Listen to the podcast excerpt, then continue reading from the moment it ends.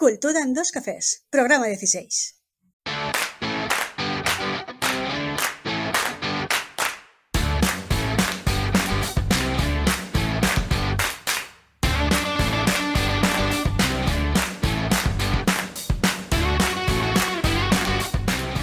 Buenos días, oyentes culturetas, y bienvenidos a Cultura en dos cafés, el podcast semanal en el que hablamos de cultura preta porter y de guerrilla. Os habla Gema Carrera, psicóloga y escritora, y al otro lado del Mediterráneo podéis escuchar a Fernando Tebar, director y productor de la Fera Teatre. Hola Nando, ¿cómo va todo? pues muy bien, muy bien, aquí con, con mi gatita rodeado de gatos y de categoría. Muy bien, muy, bien. ¿Qué tal va al otro, lado del, al otro lado del Mediterráneo? Porque te veo manga corta y yo estoy aquí tapadísima. Sí, mucha calor. Bueno, está haciendo buen día, pero sí, en manga corta. ¿Todavía hace calor allí? Un poquito. Sí. Yo ya voy con, esta y antes llevaba otro bufando por encima. Ya, empieza a hacer frío aquí por el norte de Italia. Hoy de mínima 11 grados, de máxima 22, hay 10 grados de diferencia así durante todo el día. Entonces, de repente te asas como un pollo, de repente llevas cinco bufandas, pero no pasa nada. Aquí hace día de fallas. Día de fallas, día de fallas, sí, sí. No hay mejor descripción que día de falla. Ah, Qué guay.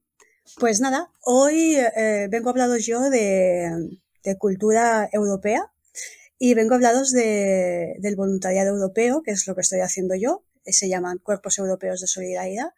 Y os voy a contar un poquito cómo funciona, un poquito desde mi experiencia sobre todo, y por qué creo que es importante, no sé, pero bastante interesante que todo el mundo, bueno, todo el mundo no, obviamente quien quiera, eh, creo que es una oportunidad muy grande y muy chula que deberíamos aprovechar. Dentro de la Unión Europea, bueno, pues hay subvenciones y financiación para mogollón de cosas. De la mayoría no estamos informados, pues porque no se nos informa, porque no buscamos, porque no, eh, no tenemos conocimiento. Y, mm, eh, igual que hay prácticas tipo Erasmus Plus, que esto sí que se conoce un poquito más a nivel de las universidades sobre todo, o incluso creo que los institutos también están empezando a mover mucho los Erasmus, eh, hay otros programas, programas de, prácticas en el extranjero. Las FPs, por ejemplo, em, por lo que me han comentado aquí, porque hay otro compañero que está haciendo una FP, las prácticas también las puede hacer en el extranjero. Eh, yo os hablo desde, España. Pasa que sí que es verdad que las normativas eh, vienen desde la Unión Europea para todos los países de Europa, entonces en principio me imagino que no habrá mucho cambio. Hay también ayudas para buscar empleo y desde los 18 a los 30 años tú te puedes inscribir dentro de la página de la Unión Europea y hay un apartado que es para buscar empleo en el extranjero con un mínimo de tres meses y un máximo de un año, eh, remunerado por la Unión Europea, con un pequeño contrato de, trabajo. Yo os voy a hablar, porque de esto eh, no sé demasiado, es un poco lo que he leído en la web, yo os voy a hablar del Cuerpo Europeo de Solidaridad. El Cuerpo Europeo de Solidaridad. Tú en este momento, ¿no? Sí, el Cuerpo Europeo de Solidaridad es lo que, donde tú estás, en el proyecto en el que tú estás ahora, ¿verdad? Exacto. Yo me encuentro dentro de los Cuerpos Europeos de Solidaridad. Es otro proyecto financiado por la Unión Europea. Lo mismo, de chavales de 18 años hasta los 30, los 30 incluidos, ¿vale? Porque yo cuando fui a inscribirme acababa de cumplir los 30, he cumplido 30 este año, y me dijeron que ya no se podía. Y eh, bueno, unos me decían que no, otros me decían que sí, entonces al final eh, contactaron con, con los de arriba y dijeron que sí, que los 30 años están incluidos. Entonces tú te puedes inscribir hasta los 30 y puedes, puedes cumplir los 31 estando en el cuerpo europeo que no te echan cuando cumple los 31, en plan, bueno, arrivederci. Eh, el Cuerpo Europeo de Solidaridad es otro proyecto financiado de la Unión Europea de 18 a 30 años y es un voluntariado que puedes hacer en Europa, en cualquier parte de Europa. Están todos los países, casi todos, no sé si falta alguno, pero están todos los países incluidos. Y desde la página web de Youth Europa, luego pondremos el enlace en lo que es la descripción del podcast, te puedes inscribir, tú te das de alta, te hacen pues, el típico registro de inscripción donde te preguntan cuántos años tienes, si has estado trabajando, que nos cuentes sobre tu experiencia de trabajo, tu experiencia en voluntariados, si has estado en otro voluntariado en la Unión Europea y que les cuentes un poquito cómo ha sido o de qué ha ido. Y bueno, te hacen un poquillo de preguntas eh, a nivel curricular, porque eso ellos luego lo tienen guardado. También te preguntan si tienes como unas fechas específicas o un tiempo específico de voluntariado, porque em, el máximo que subvencionan a una persona por un voluntariado es de un año. Es decir, si tú coges un proyecto, entras, te cogen en un proyecto que es de un año de duración, una vez acabas ese año, tú, aunque tengas menos de 30 años, ya no te puedes inscribir en otro proyecto porque tu subvención que era para un año ya, ya la has cubierto. Sin embargo, si tú, por ejemplo, tienes, yo qué sé, tienes menos de 30 años, haces un proyecto de 5 meses, terminas los 5 meses y dices, guau, me he quedado con ganas de más. Pues hasta cubrir el año entero, ¿vale? De esos 5 meses a los 12, que es el año, todavía puedes hacer otros proyectos que te puedan interesar dentro de, de la Unión Europea. No hace falta que sea en el mismo país en el que has estado, puedes ir saltando un poquito. Vale, entonces, requisitos para poder eh, participar en ese tipo de proyecto solamente es la edad o hay algún requisito más? En principio solo la edad. Sí que es verdad que em, según el voluntariado al que vayas, a lo mejor la asociación que te acoge, ¿vale? Dentro de, em, de la asociación, dentro del proyecto de voluntariado, sí que te exigen algún tipo de idioma. En principio, yo todos, bueno, yo solo miré voluntariados en Italia porque yo tenía muy claro que yo quería venir a Italia, aprender aquí y luego pues eh, buscar trabajo aquí en Italia. ¿vale? Es algo que tengo, tenía súper clarísimo. Pero sí que es verdad que um, algunos de los proyectos que me salían te ponían de requisito pues a lo mejor saber eh, algún otro idioma, saber inglés muy bien porque ibas a trabajar con gente a lo mejor de inmigrante.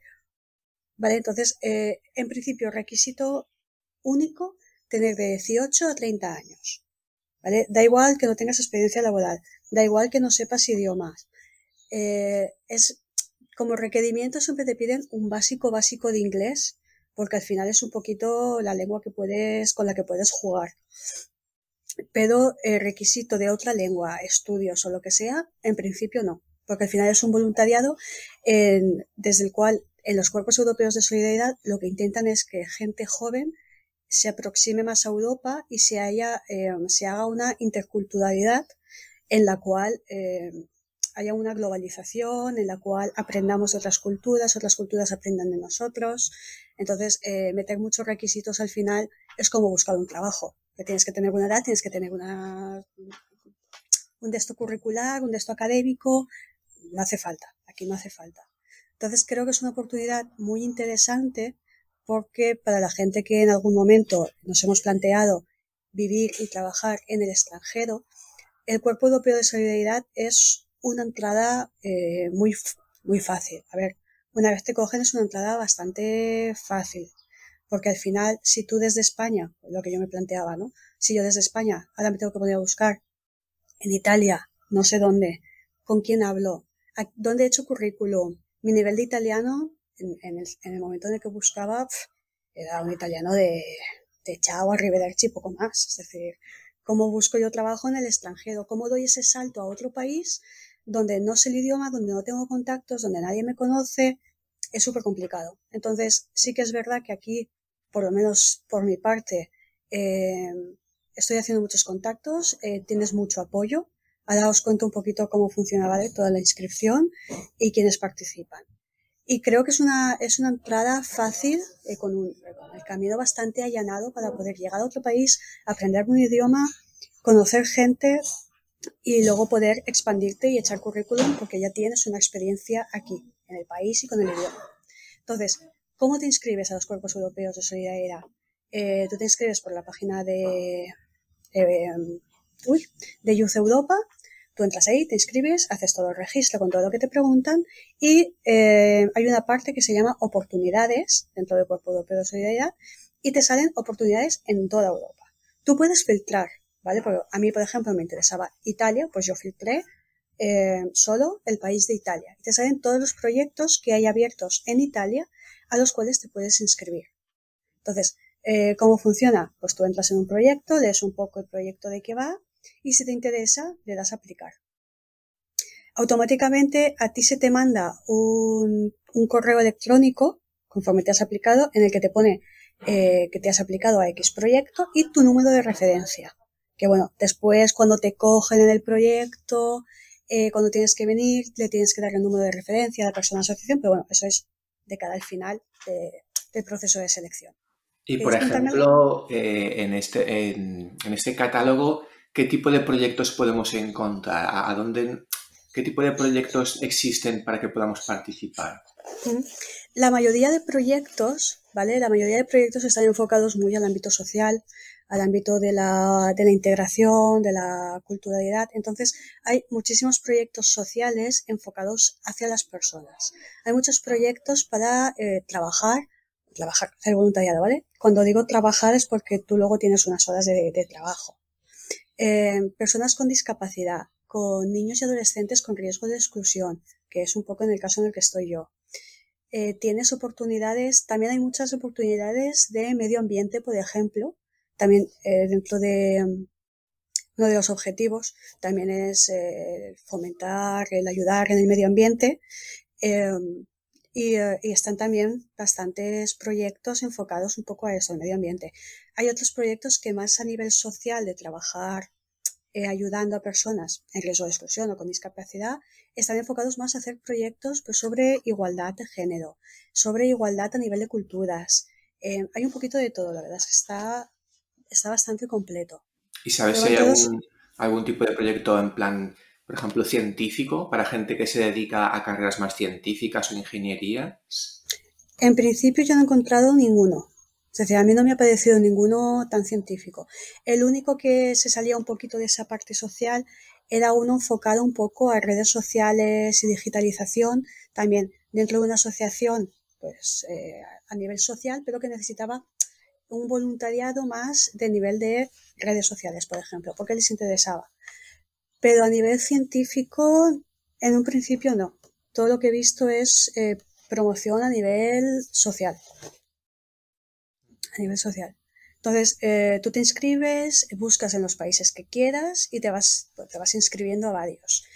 Eh, conforme te inscribes, se te manda el correo automático con tu número de referencia y durante ese día o el día siguiente, no suelen tardar mucho más, la asociación en la que te has inscrito te suele mandar un correo donde te, te invita a hacer una entrevista. Es decir, si les ha gustado tu perfil, pues gracias por la aplicación em, en el proyecto y te mandan el enlace de Zoom y te dicen unos días y unas horas en las que ellos tienen abiertos para hacer una, una pequeña entrevista contigo, para conocerte, para saber un poco de tu experiencia, sobre todo por qué quieres hacer el voluntariado, cuál es tu objetivo en el voluntariado.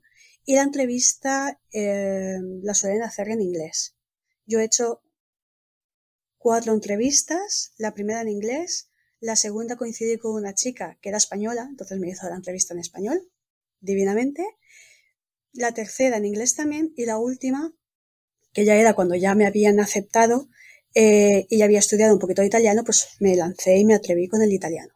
En principio las entrevistas las hacen en inglés porque entienden que eh, si te vas a Alemania no tienes por qué saber alemán. Mm.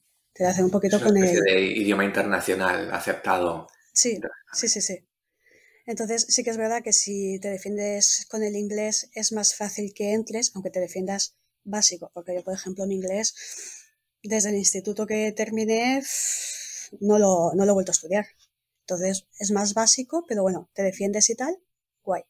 Entonces tú vas, haciendo procesos de selección, vas mirando las fechas si te interesan, si no te interesan, el tiempo que estás. Y em, cómo funciona una vez estás dentro, ¿vale? Una vez em, estás dentro, no estás dentro, ¿vale? Pero para que sepáis un poco cómo funciona. Eh, tema, por ejemplo, de alojamiento, manutenciones, seguros médicos, horarios, ¿vale? Lo que es el alojamiento. En principio, digo en principio porque, por ejemplo, donde estoy yo es diferente, pero en principio en casi todos los voluntariados el alojamiento suele ser un apartamento que tú compartes con otros voluntarios y en la mayoría también compartes habitación con, un, con otro voluntario. ¿Vale? Entonces tú tienes un apartamento o en la misma ciudad o en alguna ciudad más o menos cerca del sitio donde vas a hacer voluntariado, que no tiene que ser en el mismo pueblo o en la misma ciudad, y es un alojamiento que tú compartes con otros voluntarios y la habitación de normal también es compartida con, otra persona voluntaria. que bien es voluntario contigo en la asociación o que está en la asociación cerca, pero es como vuestro, vuestro núcleo. Os, ahí os entra eh, pagado, obviamente, eh, lo que sea el alquiler de alojamiento, la luz, el agua. Al mes os hacen dos tipos, dos tipos de pago, os, lo dan todo en uno, ¿vale? Pero este pago está dividido en em, dinero para ti, para tus compras, tus compras de, comida para alimentarte, y dinero que es el pocket money, que es un poco dinero pues, que tienes un poco de flexibilidad para jugar con él.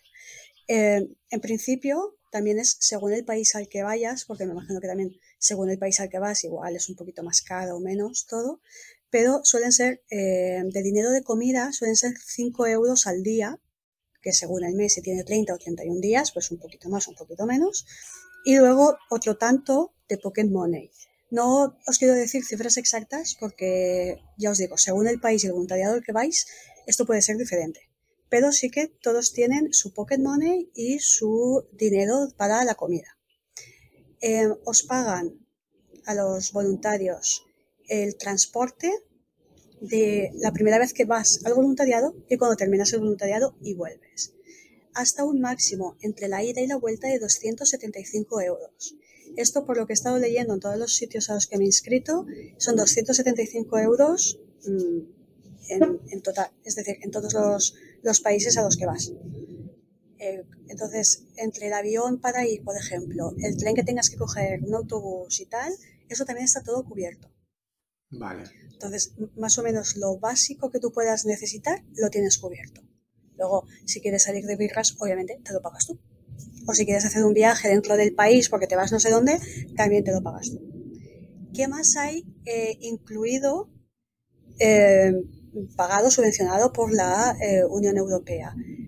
Tenemos también subvencionado un curso del idioma del país en el que estés. Por ejemplo, estoy en Italia y tengo subvencionado 80 horas de curso en italiano. Yo tengo, en este caso, como yo he llegado más tarde al voluntariado, porque estoy eh, como sustituyendo a una chica que ya estaba, a mí me han puesto una profesora un poco eh, aparte, entonces yo estoy haciendo las clases solo con ella. En principio, tú llegas al voluntariado, empiezas las horas con tus compañeros de voluntariado y es del idioma del país en el que estás. ¿Que te vas a Alemania? Alemán. Italia, italiano. Francia, francés. Entonces, eh, también va incluido, porque al final, pues, eh, dentro de este voluntariado también va incluida la formación. Lo que son la formación está incluida dentro del voluntariado. Trabajando con el voluntariado eh, por contrato, o al menos en mi contrato, tienes horas de, como horas de trabajo. Es decir, al final a ti te lo están pagando todo, te están pagando la ida, la vuelta, te están pagando la comida, te están pagando luz, agua y alojamiento, pues eh, tú tienes que cubrir con las horas de trabajo. Yo trabajo al día seis horas y a la semana son 30 horas eh, y aparte eh, tengo unas horas de tutoría con la persona, mi persona de referencia, por así decirlo, para ver cómo estoy yendo en el proyecto. Las horas de curso de italiano van incluidas dentro de las horas de trabajo y también hay em, unas horas que son de encuentro con otros voluntarios. Por ejemplo, nosotros el lunes de la semana que viene tenemos aquí un encuentro con otros voluntarios de esta zona de Italia en la que yo estoy, la zona del Véneto, y donde tenemos un proyecto que entre todos tenemos que eh, sacar adelante. El proyecto en este caso es pues, eh, esta em, formación pequeñita que os estoy dando yo de cuerpos europeos de solidaridad, lo mismo, hacerlo entre nosotros en italiano, porque esto luego se lanza un poco a las escuelas y a los centros educativos para fomentar que la gente joven participe a nivel europeo en, en los cuerpos de solidaridad, en prácticas, en empleos, que son cosas muy interesantes. Entonces, también es un proyecto con horario de trabajo. ¿Cómo funcionan las, las asociaciones? ¿Vale? Tenemos como dos asociaciones, por así decirlo, los voluntarios. La asociación de envío y la asociación de acogida. Os explico. La asociación de envío es desde el país en el que tú estás, ¿vale? Yo soy española, pues desde España hay, bueno, hay muchas asociaciones, ¿vale? Según eh, la comunidad en la que estás. A mí, por ejemplo, la que me lleva eh, es de Madrid porque ya había tenido contacto con esta chica y me era más fácil contactar con ella que ponerme a buscar una en Valencia. Pero eh, la asociación de envío es una asociación de tu país, ¿vale? Que es la que te hace el contrato de trabajo, los papeles, los seguros, lo que te lo muevo todo. Y si en algún momento pasa algo, eh, no te puedes comunicar con tu asociación porque por el idioma, por ejemplo, claro, yo con italiano igual es más fácil, pero si me voy a Finlandia, pues igual mm, no sé muy bien cómo hacerlo. Entonces, esta asociación es como tu pequeño refugio de si pasa cualquier cosa, no estás a gusto, te ha pasado algo, hablas con ellos, que al final es la gente que te entiende y que te lleva todo el contrato para que te puedan ayudar. Te hacen un seguimiento también, porque por ejemplo la semana pasada yo recibí un mensaje de la, la chica que me lleva desde Madrid, ¿cómo estás? ¿Cómo te está yendo el voluntariado? ¿Alguna cosita que necesites? Entonces te hacen bastante seguimiento. Y luego tienes la asociación de acogida, que es la asociación a la que tú vas. Eh, la asociación, dentro de la asociación de acogida, por así decirlo, eh, porque no sé los otros países o los otros proyectos cómo funcionarán. Nosotros, nuestra asociación de acogida se llama Adelante y está dividida en tres proyectos diferentes. Entonces, aquí somos tres voluntarios de adelante y cada uno estamos en un sitio diferente. Entonces, dentro de la asociación de acogida, yo, por ejemplo, tengo como dos. La asociación, eh, parte administrativa, podemos decir, que es la que si tengo dudas, si me pasa cualquier cosa, em, está más pendiente de ti, es la que está aquí, la que te da el dinero, la que te ayuda con los eh, reembolsos y demás. Y luego la asociación con la que tú trabajas, que ya es directamente, yo por ejemplo trabajo con educadores en un centro con eh, menores derivados de servicios sociales. ¿vale? Em, entonces, también desde aquí te hacen mucha acogida, te hacen mucho acompañamiento y están bastante, al menos en mi caso, están bastante pendientes de qué necesitas y qué no necesitas. Entonces estás bastante acogido, ¿no? No te vas a un país, te sueltan y ya te apañadas. Intenta estar bastante en medio de Polonia sin saber polaco y te claro, suelto. ¿Y aquí, ¿qué, hago yo aquí, no? En, medio, en medio de Finlandia con un frío que pela en diciembre o noviembre y ves y busca. vale, supongamos que, vale, ya me has convencido, ¿vale? Quiero irme a un país que forme parte de, de Europa o que esté en el programa y quiero ir, he elegido un proyecto que me guste, y quiero irme como voluntario. ¿Existe algún periodo de inscripción en el que digas, no, es que tiene que ser en septiembre o tiene que ser en febrero? Según el proyecto al que tú te vayas a inscribir, en la misma página web eh, de las oportunidades dentro de la página de la Unión Europea, te pones a mirar y te pone, te puedes inscribir hasta tal fecha. Y luego cuando entras en este proyecto, por ejemplo, el mío ponía, te puedes inscribir hasta eh, principios de septiembre. Entonces tú entrabas, leías la descripción y al lado te ponía la duración del proyecto, el mío era de seis meses, cuando empezabas, yo empezaba el 14 de septiembre, aunque luego lo pude arreglar porque hablas con ellos y lo puedes arreglar y empecé dos días o tres más tarde, sin problema. Entonces te dice, hasta cuándo se te cierra la fecha de inscripción del proyecto cuando inicias el proyecto y la duración del proyecto. Entonces, sí, eh, según el proyecto al que vayas, tienes eh, la convocatoria abierta o no la tienes abierta. Vale, vale. O sea, que digamos que depende del proyecto. Sí, depende del proyecto al que vas. Por ejemplo, el mío eh, en un principio estaba cerrado, es decir, porque había iniciado mis compañeros iniciaron en abril, entonces el proyecto estaba ya cerrado porque eh, estaba cubierto, pero como una de las chicas se fue, porque encontró un trabajo en otro sitio y se fue, tuvieron que volver a abrir el proyecto para que yo pudiera entrar.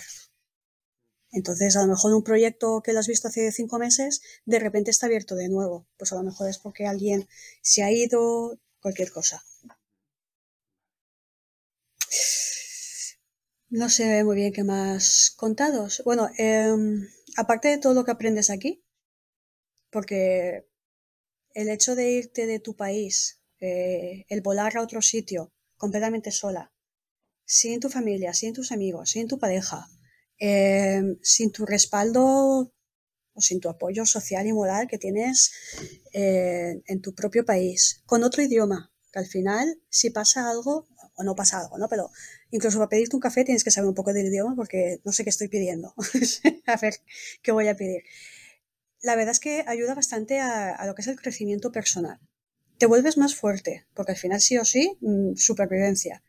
O aprendes o aprendes. Es decir, o aprendes del idioma, en este caso, o aquí eh, no puedes comunicarte. Em, es un crecimiento muy bonito porque es un cambio completamente Sí que es verdad que en mi caso el cambio España-Italia a nivel cultural no es un cambio, ¿vale? Porque aquí la gente también es muy como nosotros.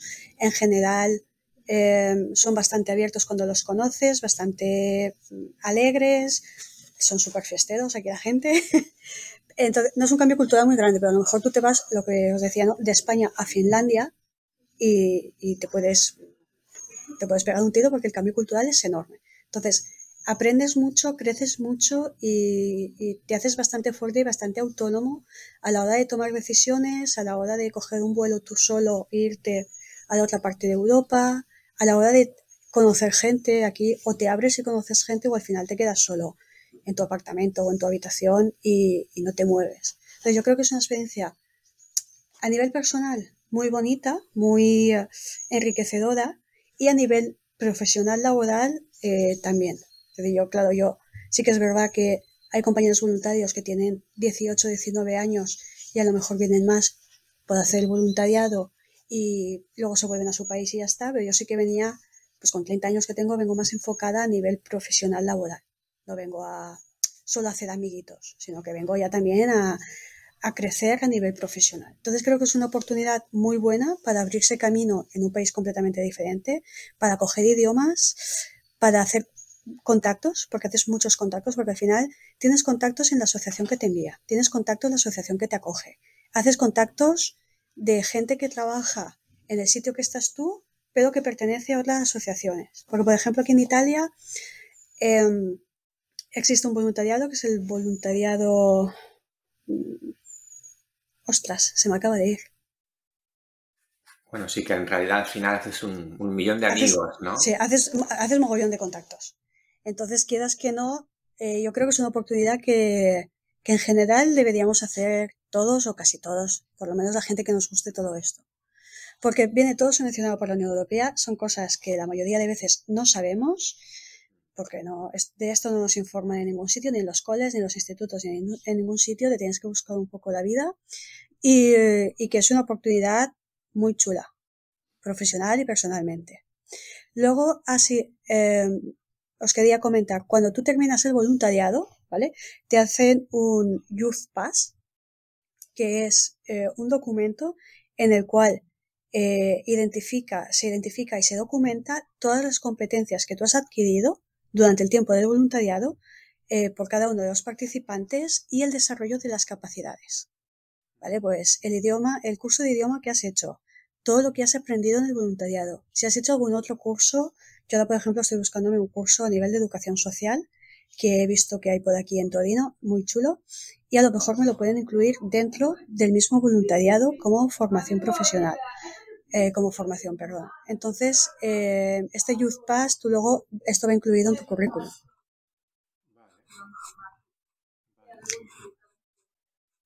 Pues muy interesante todo. Yo creo que nos has convencido ya a todos y que vamos a apuntarnos ya. Sí. No, no, sé si me falta algo de información, lo de siempre. Cualquier pregunta que tengáis, cualquier duda, me podéis, me podéis escribir por mi correo electrónico o por Instagram, que a lo mejor me encontráis un poco más fácil.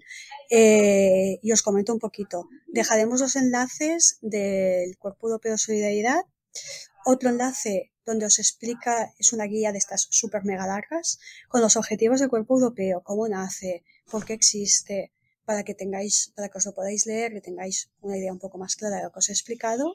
Y luego sí que os invito a que os inscribáis. Inscribirse es gratis, ¿vale? No, no lo he dicho, no hay que pagar nada. Aquí no hay que pagar nada en ningún momento.